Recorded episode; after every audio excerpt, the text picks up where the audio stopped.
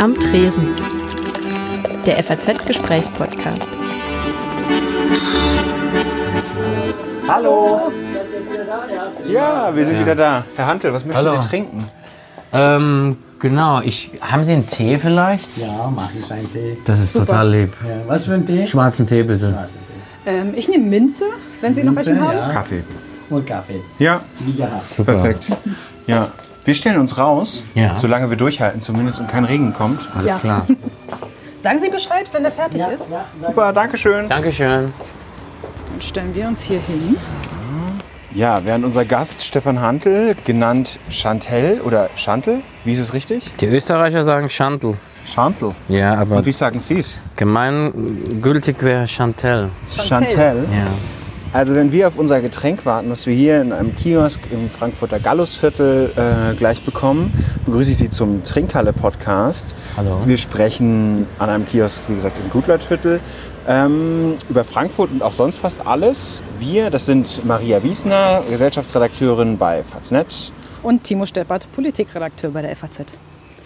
Unser Gast ist Stefan Hantel, äh, Stefan Hantel genannt Chantel, 50 Jahre alt.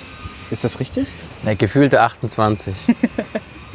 Er hat den äh, Balkanpop in Deutschland erfunden und ist äh, gewiss bekannter, ja, unter seinem Künstlernamen Chantel, ist da unterwegs, hat bis zu 300 Auftritte im Jahr. Ist das eigentlich immer noch aktuell, 300 Auftritte im Jahr? ja. Also äh, ich bin sehr, sehr viel auf Tournee. Ich liebe das auch. Also das ist für mich äh, ganz wichtige Aufgabe. Also ich würde sagen, ein Geschenk, dass ich das machen darf, kann. Und äh, komme gerade auch aus Südamerika, eine längere Tournee gemacht und äh, fliege am Mittwoch schon wieder in die Türkei für ein paar Shows. Also in Frankfurt, wenn ich das kurz ergänzen darf, äh, bin ich mehr so eine Art äh, Privatier, ähm, was nicht ausschließt, dass ich äh, hier auch viel gemacht habe, Konzert- und Partymäßig. Gerade jetzt am Samstag im Yachtclub, äh, im legendären Durchaus legendär, genau, muss ich am, gerade äh, sagen. am Main. Es war, war auch kolossal und sensationell, weil an diesem Abend alles zu Bruch gegangen ist, was zu Bruch gehen kann. Also Also der Yachtclub steht nicht mehr. der, der Yachtclub ist fast, wäre fast versunken. Ähm, die Technik hat sich verabschiedet, der Strom ist ausgefallen, das Licht war aus, aber es war trotzdem eine geniale Veranstaltung. haben Sie denn ein Getränk, was Sie eigentlich vor den Auftritten immer trinken? Wenn wir hier schon an der Trinkhalle sind sozusagen? Ich bin, ähm, ich bin Teetrinker. Äh, viele denken ja, äh, ich wäre Kampftrinker, erprobter Kampftrinker. Ähm, ich muss es aber immer verneinen und oft sind die Leute enttäuscht.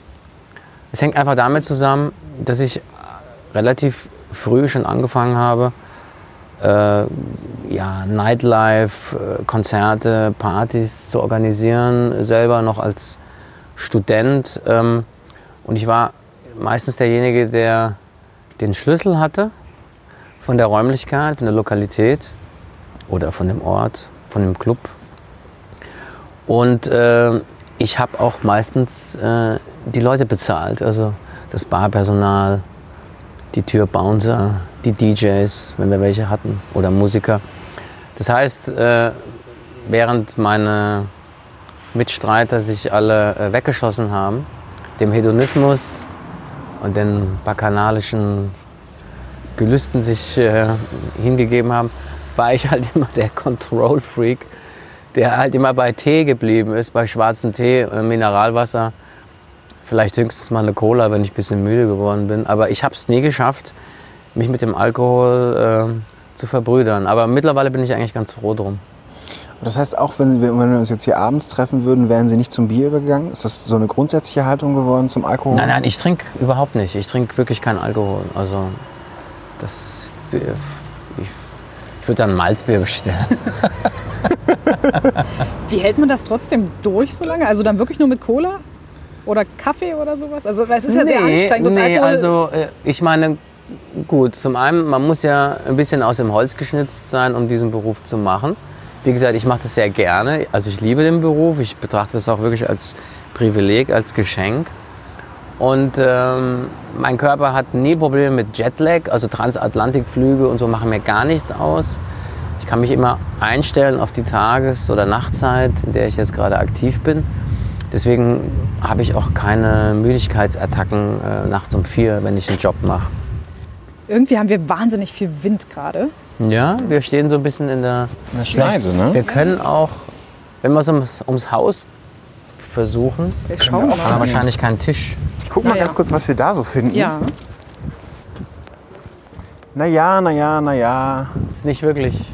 ist nicht besser. Aber windstill ist es. Ja, hier ist doch super. Windstill ist es. ja, dann. Dann bleiben wir erstmal hier. Ja, hier gibt es auch Blumen. Wir haben nicht mehr den Ausblick auf die Bankentürme. Vielleicht kannst du das hier ablegen. Ja, hier ist quasi Hinterhofidylle angesagt. Basilikum in Basilikum und schon beinahe gesagt Haschpflanzen. Ähm, es, man kann es nicht abstellen. Oder vielleicht so. Ja, das könnte funktionieren. Oh, ein Gast, der mitdenkt. Das ist ja super. Sehr gut. Sie sind handwerklich begabt. Der Charme des Unperfekten. Ich kenne das.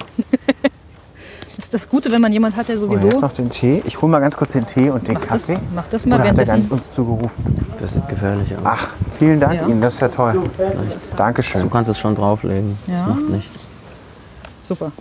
Klingt alles noch gut. Ja? Und es rauscht auch kein Wind mehr. Hervorragend. So, bitteschön. Schwarzen Tee. ich. Ja, sehr schön. Bitte sehr. Dankeschön. Sogar Earl Grey. Wow, fantastisch. Meine Zieh mal Hausmarke. die Tür wieder zu, ne? Ja? Schmeckt auch richtig nach Gallusviertel. Ich, stelle, ich kann das gerne so. Ich mach das mal hier so. Okay, wo waren wir stehen geblieben?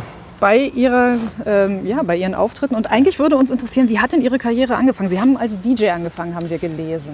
Also ich habe äh, Kunst, Grafikdesign studiert. Ich wollte eigentlich immer visuell arbeiten.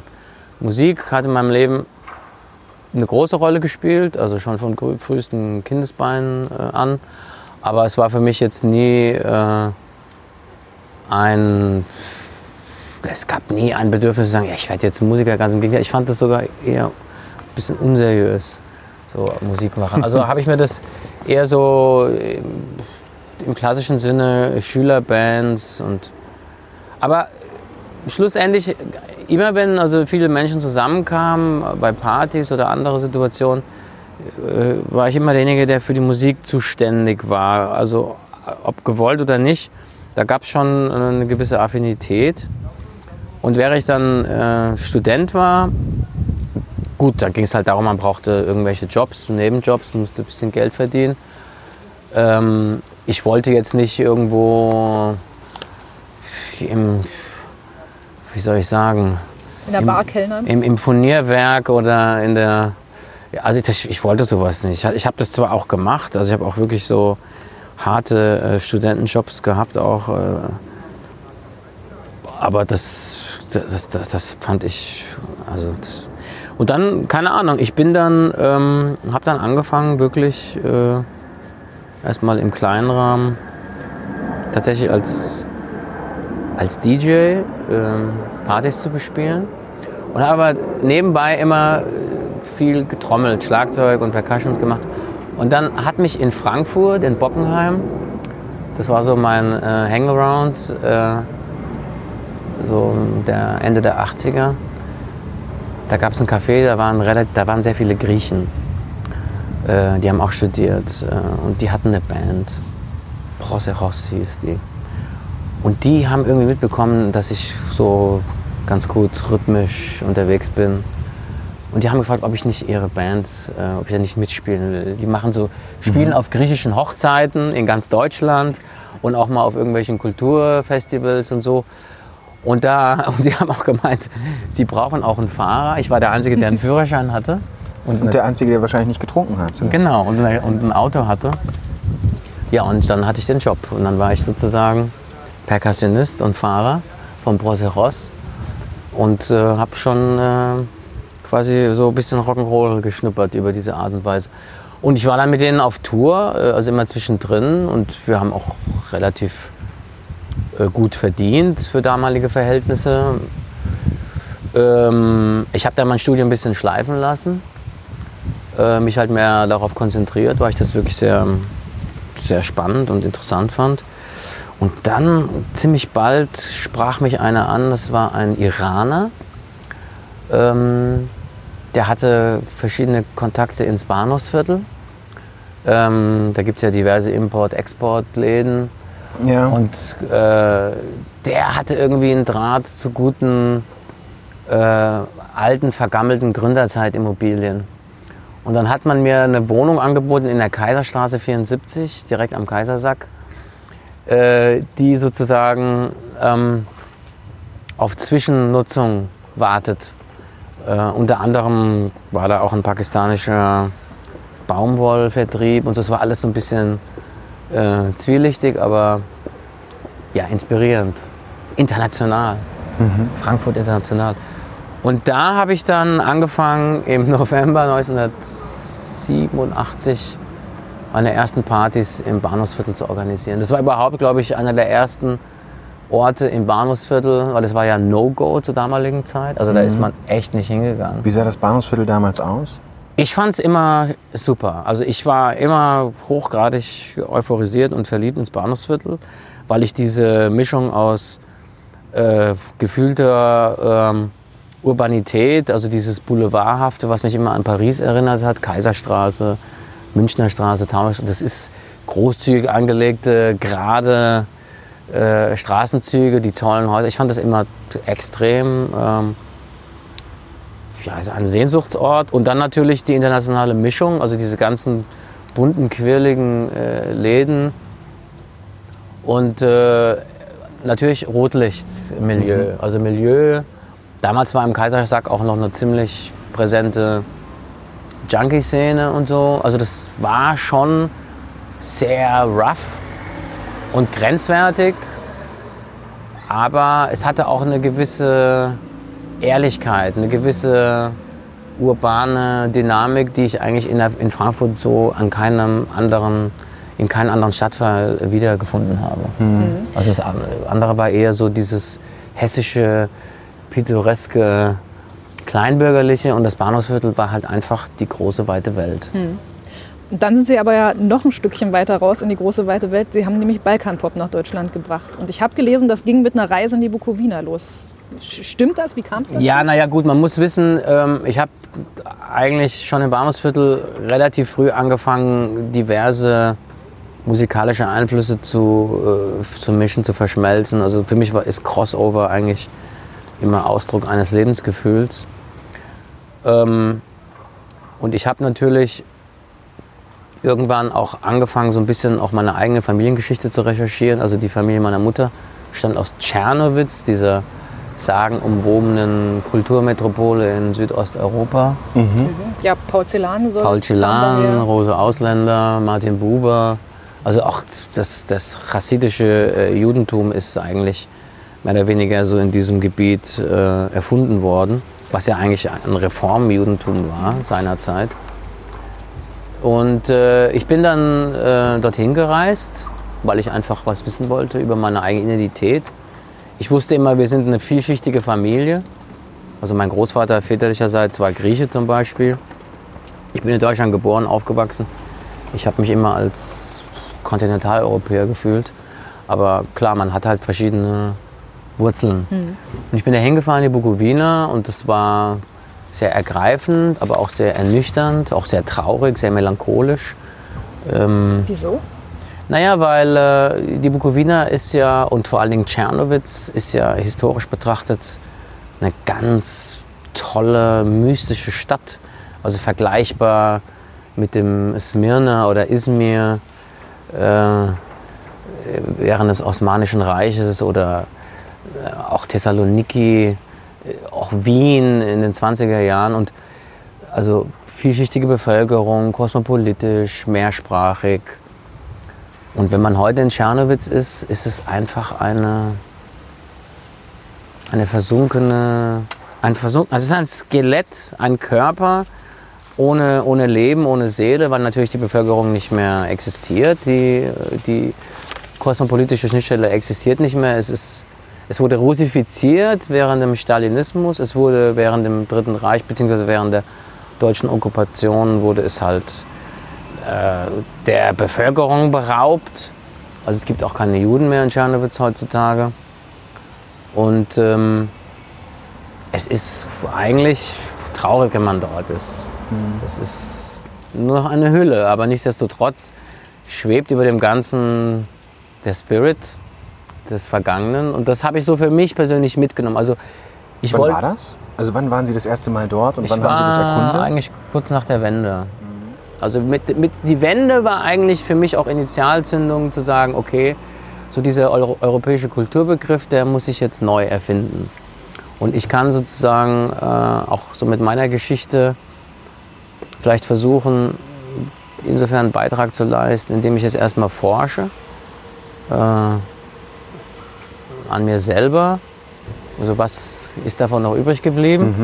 Und dann muss man das eigentlich komplett neu ähm, erfinden. Weil mir ging es nie darum, jetzt Folklore aus Südosteuropa zu kopieren oder den Balkan nach den, zum Westen zu transportieren. Darum ging es mir eigentlich nicht. Mir ging es eher darum, zu sagen, ähm, was für einen kontinentaleuropäischen Kulturbegriff mit den Mitteln der Musik natürlich äh, kann man kreieren als, als Autor, als Musiker, als Künstler, als äh, Impresario, whatever, Produzent, würde man sagen heute, äh, der sich halt auch klar äh, abgrenzt im spielerischen Sinne von dem klassischen Anglo-American Rock'n'Roll Stereotype. So, das war so die, weil ich meine, alles, was wir gehört haben früher, ja, oder was wir entdeckt haben bei den Partys, es war ja immer irgendwie der neueste Scheiß aus London, New York Aber oder das waren quasi die 80er, wo Sie auch hier in Frankfurt Partys geschmissen haben. Ja. Ähm, und dann sind wir quasi Ende der 80er. Sie haben selber mit der Musik erst so richtig angefangen, so wie ich das jetzt verstanden habe. Und als ich, wir haben ja viel über Sie gelesen. Da haben wir gelernt, dass Sie quasi als Clubbetreiber eigentlich erst angefangen haben, so richtig Musik zu machen, DJ waren.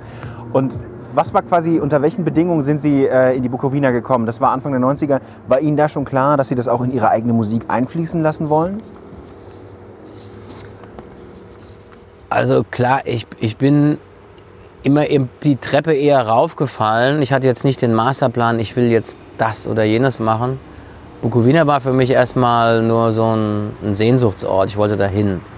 Und die Enttäuschung, die ich da mitgenommen habe, wieder, als ich nach Hause, also wieder nach Deutschland gegangen bin, die hat mich eigentlich eher angetrieben, das Ganze ähm, wieder zu beleben. Und zwar auf virtuelle Art. Also ich wollte die, die geistige, spirituelle Bukowina äh, mit den Mitteln der Musik äh, in ein popkulturelles Genre äh, hinüberführen, um halt diese Geschichte zu erzählen. Also die erste Platte, die dann rauskam, 2002, glaube ich. Das heißt, dazwischen ist auch einige Zeit vergangen, ne? Ja, zwischendrin habe ich äh, auch ähm, einen Vertrag gehabt mit, einem, mit Studio K7 in Berlin. Da habe ich mehr elektronische äh, Clubmusik gemacht.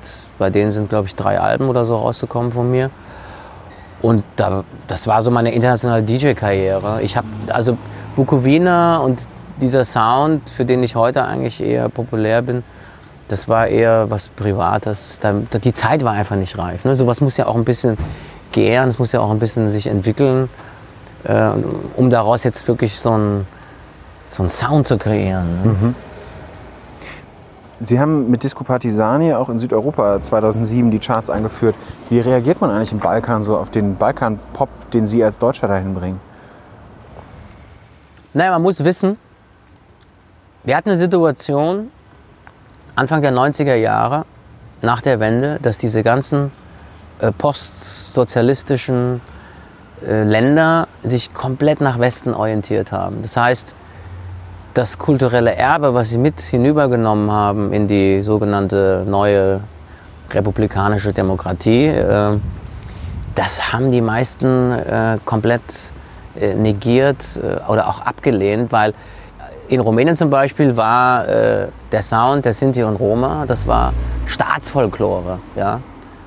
Äh, und nach der Wende wollten die Leute damit wirklich nichts mehr zu tun haben. Also für die war der Westen und alle Attribute des Westens, das war sozusagen das, die heilige goldene, das goldene Kalb, nach dem man sich orientiert hat. Ich meine, die Hoffnungen waren ja auch groß, muss man sich vorstellen. Also die, die Leute hatten ja vorher nicht wirklich äh, was ökonomisch wie äh, kulturell. Das war schon ein ziemliches Vakuum. Und die wenigen Bands, die damals existierten, Taraf der Hajduk zum Beispiel, also auch eine Sinti- und Roma-Band aus Rumänien, die haben in Rumänien keinen Fuß vor die Tür bekommen. Die haben auf Kulturfestivals in, im Westen gespielt. Ja. Ähm, so ging es eigentlich den meisten Künstlern aus den sogenannten südosteuropäischen Ländern, auch, auch Balkan. Die haben in ihrer Heimat eigentlich nichts zu melden gehabt. Also da, da ging einfach nichts. Und im Westen war es ein exotischer Trend. Äh, da hat man das entdeckt so als neuer Sound. Damals vielleicht gleich vergleichbar wie, wie kubanische Musik, Buena Vista Social Club. Und jetzt kam halt das nächste Ding, war halt irgendwelche südosteuropäischen Blaskapellen. Es war halt in der Art und Weise der Performance eher ein ungeschliffener Diamant und natürlich auch äh, von der Möglichkeit sehr begrenzt, weil es ja eine sehr archaische und auch sehr raue Musikform ist. Ja.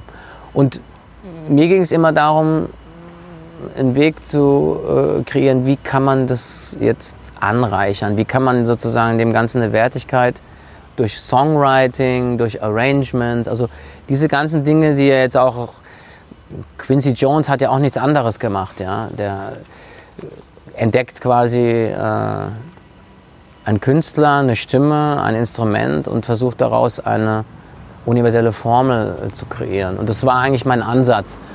Und in den Herkunftsländern wurde das erstmal mit großer Skepsis äh, ähm, aufgenommen. Also da kommt ja ein Typ aus dem Westen sozusagen. Okay, er hat zwar äh, äh, familiäre Wurzeln, aber im, im Prinzip ist er äh, von, von draußen.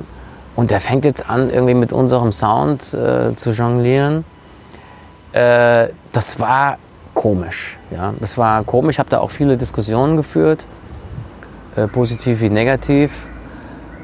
Schlussendlich, wenn man es verkürzt, muss man sagen, dass eigentlich der Erfolg äh, meiner Arbeit oder auch der Bukowina Club als, als Soundkonzept äh, oder als musikalisches Genre, den Balkan-Pop, whatever, wie immer man das nennen mag, hat eigentlich äh, durch seinen ökonomischen Erfolg auch viele junge Newcomer-Bands im Osten wiederum erst äh, angespornt, Mhm, Ermuntert quasi, sowas in die Richtung zu gehen. Ja. weiterzumachen, sonst wäre dieser Sound tatsächlich ausgestorben. Das ist wirklich vergleichbar wie der Son in Kuba. Der Son in Kuba war tot. Das hat keiner gehört. Dann kam Wim Wenders Dann kam, äh, genau, dann kam Ray Kuda, der wollte eigentlich eine Afro-Platte machen und hing in einem Studio ab. Da waren die alten äh, Großväter und haben gejammt und dann haben sie daraus eine Geschichte gestrickt, äh, die ein Welterfolg wurde. Und Balkanpop ist im Prinzip nichts anderes. Es ist immer ein Diaspora-Sound geworden. Also Balkanpop konnte nie in Belgrad, in Bukarest oder in Istanbul oder Athen entstehen, sondern er ist entstanden in den äh, urbanen Schnittstellen im Westen. Äh, Frankfurt war da eigentlich die wichtigste Stadt, die wichtigste Schnittstelle. Dann kam Wien, dann kam erstmal lange, lange nichts und irgendwann haben sich die Berliner drauf gestürzt. Aber Frankfurt ist eigentlich die Geburtsstadt des Balkanpops. Das hängt auch damit zusammen, dass Frankfurt als internationalste Stadt in Deutschland, wenn nicht sogar in Europa, äh, natürlich auch einen sehr hohen Anteil hat an äh, Ex-Jugoslawen, äh, Diaspora Ex-Jugoslawen, die natürlich auch da für sich äh, was entdeckt haben. Wow, wir sind jetzt hier im Westen, in Frankfurt, äh, Bankenmetropole und da ist auf einmal eine ganz heiße äh, Partynacht und da läuft irgendwie ein Sound, der uns sehr an unsere Heimat erinnert.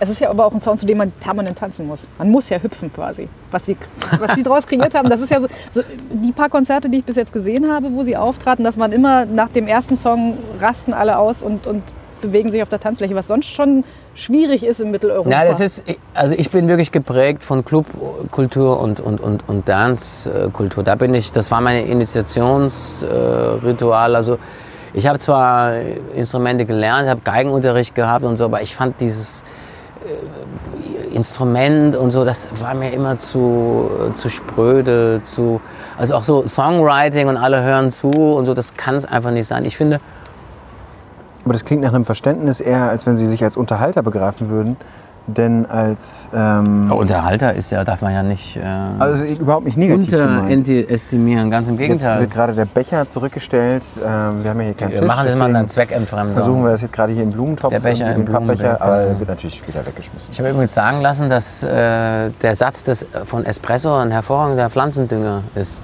Ja? Ja, ja.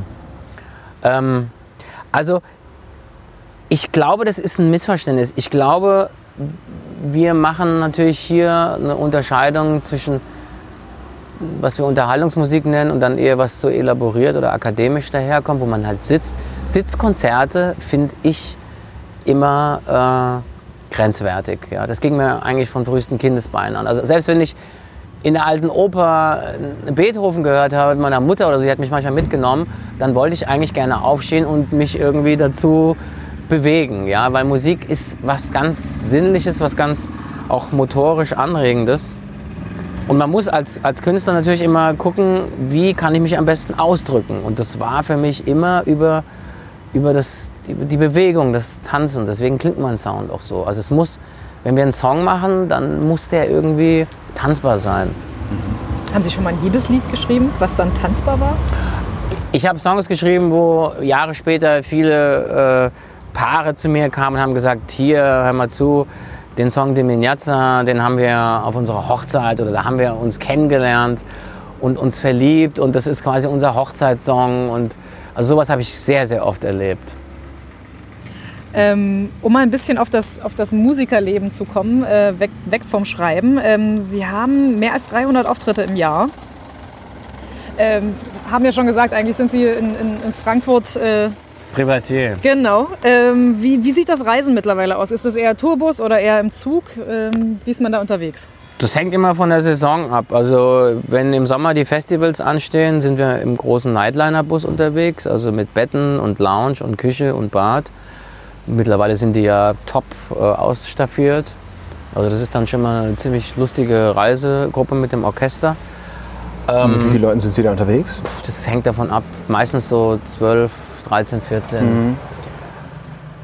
Ähm, jetzt quasi im Herbst, ähm, wo wir sozusagen ab November geht die Live-Tour weiter, auch wieder im Bus. Aber jetzt quasi die letzten vier bis sechs Wochen war ich eigentlich nur im Flugzeug gesetz, ges gesessen. Das wir jetzt gerade auch schon wieder hören hier, ganz hervorragend. Genau, also da ist auch natürlich Frankfurt für mich der perfekte äh, Standort durch den Flughafen. Also Mobilität ist extrem wichtig. Ich fahre auch weiterhin viel Auto. Leider muss man sagen, ich würde gerne darauf verzichten. Äh, die Bahn ist zu meinem großen Bedauern, äh, mein Großvater war ja, ähm, der war äh, äh, Lokführer in der Ah ja. Bukowina noch, bei, bei der K&K Eisenbahn. Und äh, aber die, also die Bahn ist leider äh, sehr unzuverlässig geworden und ich habe den Zug benutzt ganz oft und dann auch echt Shows absagen müssen, weil ich einfach irgendwo hängen geblieben bin hinter Kassel stundenlang und das ist sehr, sehr bedauerlich. Ja, das ist ärgerlich, ne? Wie ist denn das eigentlich, wenn Sie in diesen ganzen Städten ankommen? Ich hatte jetzt gesehen, Ende November sind Sie in Erlangen, später auch in Stuttgart, Graz, Hamburg, Aachen. Schaut man sich da, schauen Sie sich da tagsüber noch die Städte an? Oder wie ist so das Verhältnis zu diesen Städten, in denen man auftritt? Ist schwierig. Äh, eigentlich has, man hat nicht die Zeit dazu. Also die meiste Zeit geht äh, tatsächlich äh, mit, bei einem Reisen drauf. Man kommt dann an äh, im Club. Du kannst eine kleine kurze Tea Time machen, dann ist schon Soundcheck. Ähm, danach will die Band meistens essen. Also wir essen da zusammen. Und dann macht man sich ein bisschen frisch, zieht sich um und dann ist Showtime. Und nach der Showtime kann man sich noch eine Stunde so ein bisschen äh, locker machen. Und dann geht es eigentlich wieder in den Nightliner-Bus und wir fahren nachts in die nächste Stadt. Ist das schon mal passiert, dass Sie irgendwie die falsche Stadt begrüßt haben dabei? Es ist mir, es ist mir einmal passiert äh, in Innsbruck. Das war aber wirklich am relativen Anfang meiner Karriere und das waren, glaube ich, an diesem Abend, da war ich noch nicht so bekannt, da waren 30, 30 Leute im Laden. Da habe ich gesagt, guten Abend Klagenfurt. Kommt super an, oder? äh, das ist, also das soll, sowas darf gar nicht passieren. Was macht man dann, um das irgendwie wieder gut zu machen? Man lässt die Hosen runter und ist ehrlich. Und am besten erzählt man halt eine Geschichte ja, dazu. Also das ist immer so meine Strategie, wenn irgendwie, weil es passiert ja, manchmal passiert was. Manchmal fällt auch mal Technik aus oder so. Ähm, oder ein Kabel geht zu Bruch und es kommt halt kein Ton aus der Gitarre. Sowas gibt es immer wieder. Und da muss man halt die Leute verbal ähm, bei der Stange halten. Aber das hat ja auch seine, also der, der Charme des Unperfekten hat ja auch seinen Reiz. Apropos unperfekt, was wir hier im Hintergrund hören, man hätte zuerst denken können, es wäre vielleicht ein Schrottlaster, aber es werden so Straßenschilder abtransportiert. Ja, Frankfurt, die ewige Baustelle. Ja. Ähm, Ist das vielleicht noch das? begeistert äh, immer dadurch, dass quasi Ecken und Orte auf einmal zu nicht begehbaren Bauzonen äh, umfunktioniert werden, was wir jetzt auch gerade hier erleben. Vielleicht ist es das, was noch mehr die Stadt ausmacht als die Bankentürme. Ich weiß es nicht. Die Frankfurt ist eigentlich von seiner Anmutung her äh, eigentlich relativ gesichtslos. Also so kommt es einem vor, wenn man von draußen kommt. Dann merkt man aber sehr schnell, dass es ein unglaubliches Konglomerat von verschiedenen, ja, ich sag jetzt mal Baustellen im weitesten Sinne. Also nicht nur die aktive Baustelle, wo gebaut wird, sondern auch das Leben als Baustelle, äh, das kulturelle Konzept als Baustelle. Also es gibt immer ho- hohe Ambitionen, die dann irgendwo auf der Strecke bleiben. Und ähm, ja, so kommt, so fühlt sich das an manchmal. Ist das ein Grund, immer mal wieder aus Frankfurt weg zu müssen? Unbedingt. Also äh, man muss Frankfurt zwingend verlassen, mehrfach im Jahr, wenn nicht sogar im Monat, um sozusagen äh, auch das Gute und die Qualitäten an der Stadt äh, schätzen zu lernen. Ich meine, es hat sich ja auch viel im positiven Sinne verändert in den letzten 10, 20 Jahren. Aber ähm, was mich immer äh, enttäuscht hat, war trotz der Großzügigkeit und der Möglichkeit und auch dieses Potenzial an tollen Leuten. Und wir haben ja wirklich unglaubliche äh, Events hier und, und, und, und Dinge, also die diese Stadt wirklich so zu einem ganz besonderen Hotspot machen.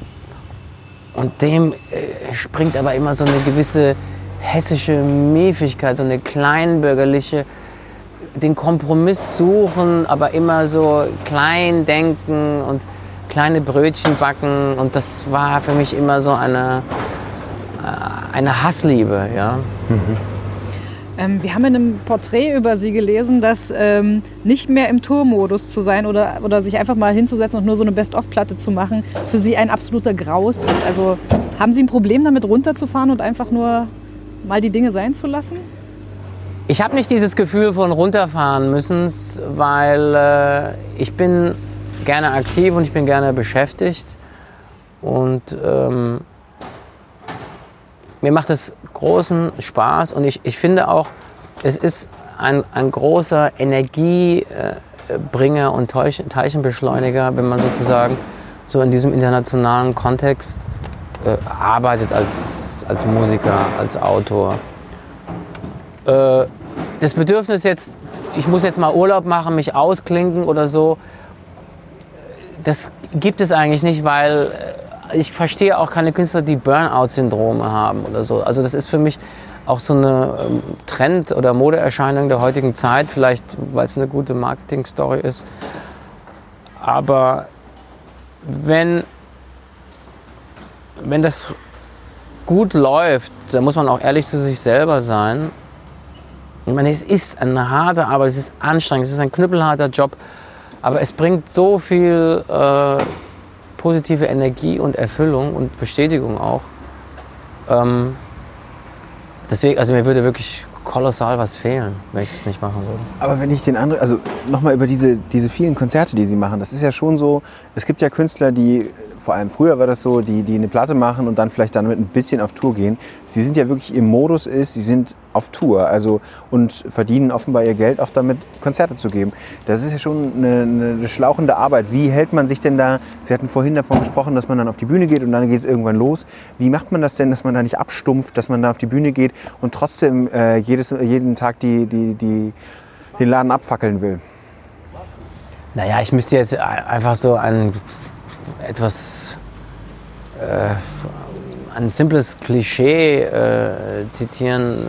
Es ist ja egal, ob ich jetzt Kühlschränke verkaufe oder Metzger bin oder Bäckermeister. Ich muss, das, ich muss meinen Job mit Liebe machen. Weil ich bekomme ja auch dann dementsprechend was zurück. Wenn ich gelangweilt auf der Bühne rumstehe, dann äh, wird man mir das auch nicht abnehmen und das Publikum kommt dann einfach nicht mehr. Also äh, wie gesagt, ich betrachte das als Geschenk und ähm, ich finde das wahnsinnig elektrisierend und aufregend und äh, auch ständig äh, spüre ich so eine gewisse innere Unruhe im positiven Sinne oder Elektrizität. Jetzt, okay, wann ist die nächste Show wieder und toll und jetzt sind wir wieder in Paris oder so. Das ist schon irre einfach. Äh, vor allen Dingen, wir verdienen ja auch kein Geld mehr mit Tonträgern, also CDs und so, das ist, das, damit verdient man nichts mehr. Also die Show, das Konzert, das Festival, ist eigentlich das Kerngeschäft, was ich auch toll finde, ähm, zweifelsfrei. Und äh, klar, man muss sich fit halten. Ähm, das fängt mit der Ernährung an. Das, wir sind ja Hochleistungssportler. Also ich habe vor einiger Zeit mal ähm, für die FAZ auch ein Interview gemacht zusammen mit John Degenkolb, dem Radfahrer. Ähm, da haben wir mit einem Kollegen aus der Sportreaktion gesprochen und dann haben wir quasi mal so versucht zu analysieren, was unterscheidet den, ähm, den Musiker auf der Bühne, der Festivalbühnen dieser Welt äh, zwischen dem Profi-Radsportler, äh, John Degenkolb äh, in dem Falle. Also wie essen wir, ja, wie halten wir uns fit, wie stehen wir auf, wie sind die Trainingseinheiten und da sind wir wirklich zum Ergebnis gekommen, dass es relativ ähnlich ist. Also wenn ich die ganze Woche lang nur Steaks esse ja, und irgendwie fette Käsekuchen zum Nachtisch, dann habe ich am Wochenende echt ein Energieproblem. Ja. Wenn ich mich aber proteinreich äh, äh, ernähre, äh, mit wenig tierischem Eiweiß und das relativ ausgewogen mache, ähm, dann bin ich tatsächlich fit. Also ich trinke zum Beispiel auch eigentlich keinen Kaffee. Ja. Ich liebe Kaffee, das ist ein toller Duft und ich liebe Kaffeehäuser und Röstereien und in Frankfurt gibt es ja tolle Plätze. Aber wenn ich anfange Kaffee zu trinken, bin ich einfach nach ein paar Tagen platt weil ich einfach nicht mehr in meinen Rhythmus reinkomme. Und ja, wir joggen dann auch mal gerne am Main unten äh, und solche Sachen. Aber dann sagen Sie uns mal, wie, wie läuft denn so ein Tag bei Ihnen ab, fitness- und ernährungsmäßig? Heute Morgen sind Sie aufgestanden, was gab es zum Frühstück? Also, ähm, ich stehe auf und dann gibt es erstmal ein Glas äh, Zitronenwasser, um den Säure-Basen-Haushalt ähm, zu balancieren. Und dann äh, mache ich mir quasi mein Middle East äh, Frühstück. Also ich verwechsel das immer. Ja? Das, das ist immer dasselbe. Also jetzt gerade ist so meine Phase, da sind äh, Oliven, ähm, grüner Salat also, oder, oder junger Spinat, jetzt auch Feldsalat zur Jahreszeit, wunderbar. Und dann ähm, maximal eine Scheibe Brot mit Honig und Olivenöl. Also ich mache Brot, Olivenöl und Honig. Das finden ganz viele finden das eklig. Äh, aber es, ich finde es hervorragend. Also ich, ich kenne das aus Griechenland. Ja. Ich habe es zum ersten Mal dort gegessen. Äh, Honig, Olivenöl und Brot. Da hat man den nötigen Zuckerboost und dann äh, ein Glas Tee und vielleicht noch einen Orangensaft, einen frisch gepressten. Das mhm. reicht dann eigentlich. Und sportmäßig? Was macht man dann? Sportmäßig. Äh, Jetzt kommen die Schilder endlich weg. Genau. Das ist das Klackern die auch raus. Parkverbotsschilder werden entsorgt. Ähm, wenn es mir die Zeit erlaubt und auch also, äh, die Lust, ich finde, man muss es auch immer abhängig machen, wie die Tagesform ist. Manchmal sage ich auch, ich habe keine Lust. Aber dann mache ich äh, 40 Minuten, 45 Minuten einmal äh, den Main rauf und runter joggen. Aber nicht hardcore, sondern eher im ambitionierten Laufschritt. Also ich finde, man muss das balanciert machen. Und nicht so dieses in der Muckibude und so, das mache ich überhaupt nicht. Fitnessstudio finde ich grauenhaft, ist überhaupt nicht mein Ding. Also ähm, da gehe ich lieber in die Physiotherapie und mache so Altherren-Gymnastik. Kiesertraining. Ja, aber das ist alles so durchgestylt und durchprogrammiert. Äh, es gibt ja ganz hervorragende äh, Physiotherapeuten, ähm, die machen eigentlich klassisch seit 30 Jahren immer dasselbe. Und es sind im Prinzip auch dieselben Übungen. Man macht es aber ohne Geräte. Also ich finde es toll, so diese Workouts ohne Geräte, sondern eigentlich nur mit dem Körper auf einer Matte oder so. Das kann man ja überall machen. Ich mache es auch am Flughafen manchmal. Da gehe ich in irgendeine Ecke und mache dann irgendwie so ein paar Workouts. Und ähm, das klappt wunderbar. Äh, nur noch ganz kurz für alle, die viel unterwegs sind. Was sind das für Workouts unterwegs? Ja, vor allen Dingen, es geht ja, wichtig ist Körperspannung. Ja? Also es gibt da so Übungen, äh, es sieht aus wie so eine Art Liegestütz, aber man macht halt nicht dieses Pumpen, sondern man verharrt quasi auf den Ellenbogen und das, der Körper ist wie ein Bügelbrett auf den äh, Fußzehen, ganz gerade, es muss gerade sein. Und verharren Sie mal so. Also die Ellenbogen sind jetzt gerade angespannt, ich- die Im Fäuste. rechten Winkel. Im rechten, rechten Winkel, Winkel. alles, ja, dass der Körper wie ein Bügelbrett. Ich stütze mich nur auf den Zehenspitzen ab. Verharren Sie mal so eine Minute, zwei Minuten. Das geht so durch Mark und Bein. Ist aber eine der besten Übungen, um sozusagen Muskelaufbau, Muskelaufbau, Rückenmuskulatur und Körperspannung. Also es geht immer darum, Spannung, den Spannungsbogen zu halten. Sonst hat man halt dieses, man sagt zusammen, dann kommt irgendwie der Bauch raus, äh, hier die Muskelstränge verkürzen sich, man geht, man wird irgendwie kleiner, äh, der Rücken, also auch wenn man nur sitzt vom Rechner, also immer dieses Schultern nach hinten ziehen, ja. Ähm, ganz machen wir jetzt gerade Wir auch ziehen, alle. wir ziehen das Genau, ja. automatisch gerade So ein alle bisschen, als ob man den Kleiderbügel ver, ver, ver, verschluckt hat. Aber es sind, das sind tolle Übungen, die kann man immer zwischendurch machen. Ja. Kurze Übungen. Wir machen vielleicht auch mal unsere Tradition weiter. Kurze Übungen, kurze Fragen. Ähm, das sind ein paar Entweder-Oder-Fragen und Sie antworten einfach ganz schnell und ganz kurz. Wir fangen an. Ähm, Gin oder Slivovitz? We- Weder noch. Ähm, Handkäse mit Musik oder grüne Soße mit Eiern? Also ich, ich, ich auf jeden Fall äh, grüne Soße. Handkäse ist für mich, verstehe ich nicht. Aber proteinreich und äh, Ich, ich, ich schaff's nicht. Ich, ich hab's versucht, ich schaff's nicht. Städel oder Schirm? Beides. Ich, okay, sagen wir mal Schirn, weil eine gute Freundin von mir, Badia, macht ein ganz tolles Lokal dort in der Schirn unten. Also ich sag Schirn. Also eher zum Und seit Holland weg ist, wegen des Essens. genau, und seit Holland weg ist, äh, trauere ich etwas um Städel. Ähm, Sneaker oder rahmengenähte Schuhe? Rahmengenähte Schuhe. Snoosen oder sofort aufstehen? Sofort aufstehen. Ähm, lieber Roadtrip oder lieber Pauschalreise? Roadmovie. Als Mittagssnack Thai Food oder Pommes Schranke?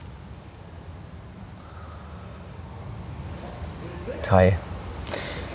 Ähm, lieber an den Main oder lieber in den Taunus? M- Unbedingt der Main. Tschernowitz oder Athen? Athen. Wie ist denn das eigentlich? Sie sind ja viel unterwegs. Wie oft schlafen Sie denn eigentlich in Frankfurt? Also, es ist ja Ihr Zuhause. Wie oft sind Sie eigentlich noch hier? Wenige Tage im Monat, äh, aber immer noch so, dass ich sage, hier bin ich ähm, zu Hause. Äh, Im Sinne von, ich komme immer wieder gerne zurück. Sie wollten ja auch letztes Jahr, war das vorletztes Jahr war das, glaube ich, wollten Sie ja mal Oberbürgermeister der Stadt werden. War das so ein bisschen ein Versuch, vielleicht sich auch zur Ruhe zu setzen, sesshafter zu werden?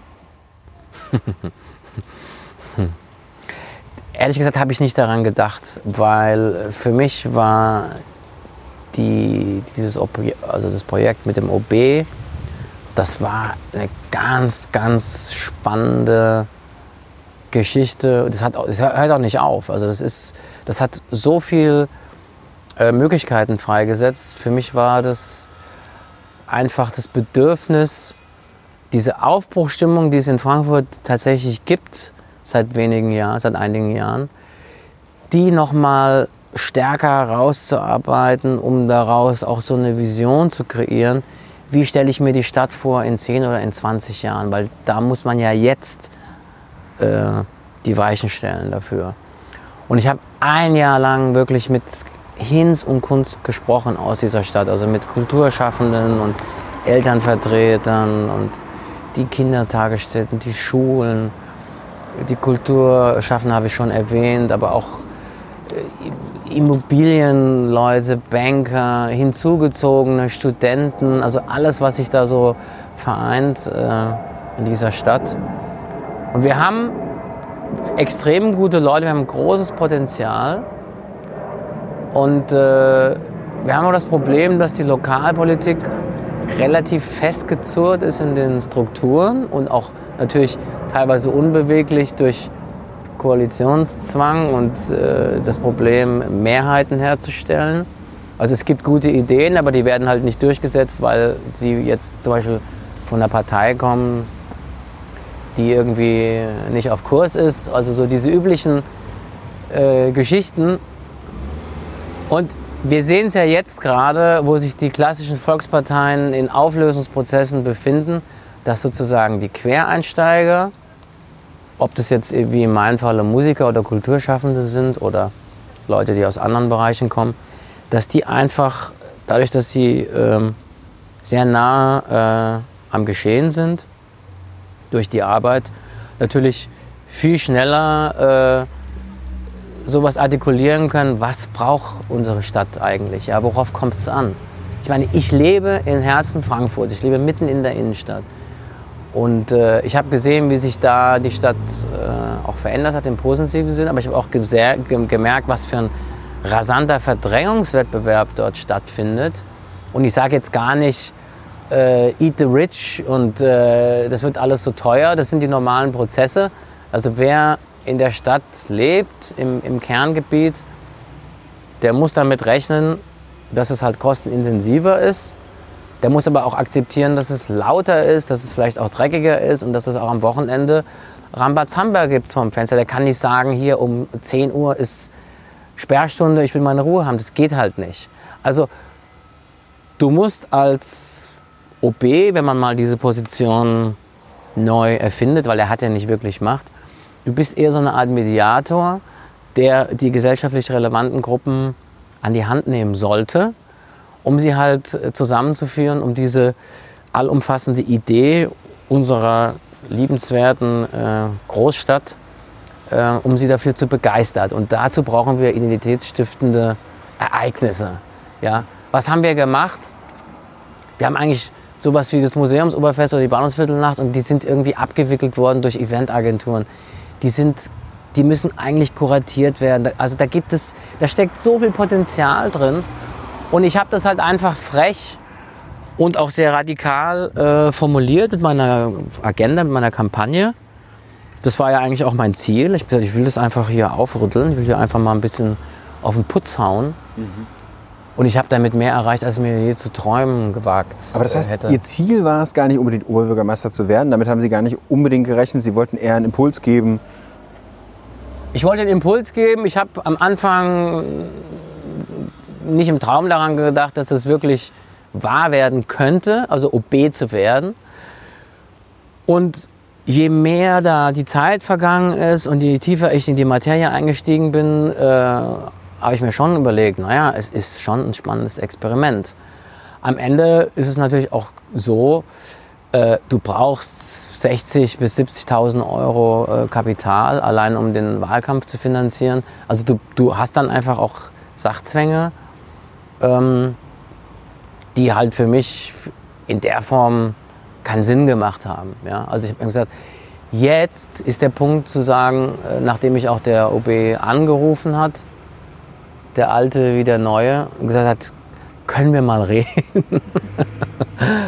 und äh, ich fand dann die Strategie auf interdisziplinäre äh, Art und Weise, ähm, vielleicht versuchen, da meine Ideen äh, umzusetzen, äh, viel äh, fruchtbarer, mhm. als es so ein Einzelkämpfer zu werden. Ne? Aber was ist passiert, dass Sie sich quasi von Herrn Feldmann, der ja der ehemalige und neue Oberbürgermeister ist, dass Sie sich von dem, äh, dass Sie quasi gesagt haben, so, okay, irgendwie scheint das alles ganz gut zu funktionieren, was der macht. Ich will doch einfach ihn unterstützen oder mit ihm zusammenarbeiten. Ja, nee, so, also, so, so war das eigentlich nicht. Ich, ich habe ja jetzt auch für ihn keine aktive Wahlkampfhilfe gemacht. Also ich habe das auch von Anfang an gesagt.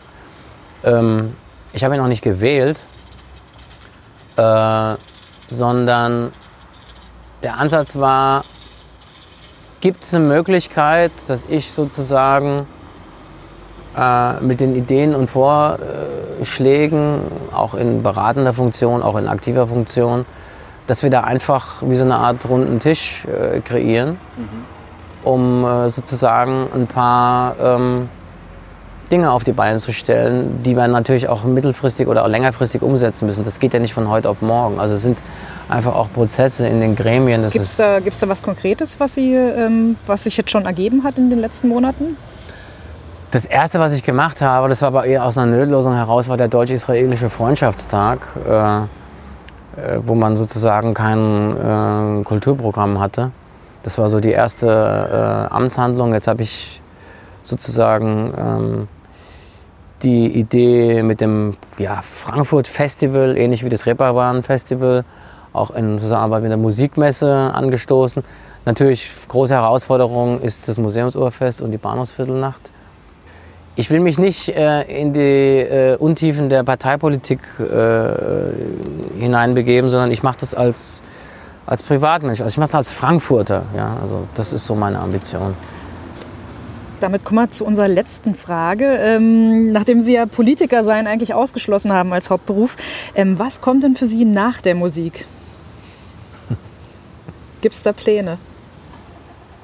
Ich will es natürlich so lange machen, wie ich auf der Bühne stehen kann. Also ich kann mir vorstellen, als 70- oder 80-Jähriger noch Konzerte zu machen, ich finde das ja wunderbar. Ja, also es, da ist ja nichts Schlimmes äh, daran. Also der Gedanke, sich zur Ruhe zu setzen, äh, der ist mir noch nie gekommen, weil es einfach nicht meiner Mentalität, meinem Charakter entspricht. Also ich bin einfach Macher und ich liebe das.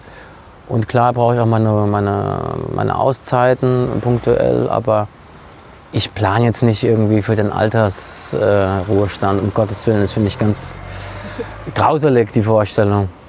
Wir haben übrigens eine Frage vergessen. Oh. Madonna. Oh ja. Ähm, bei unserer Recherche haben wir gelesen, dass Sie mal Madonna abgesagt haben sollen für eine Zusammenarbeit. Ähm, stimmt das? Warum?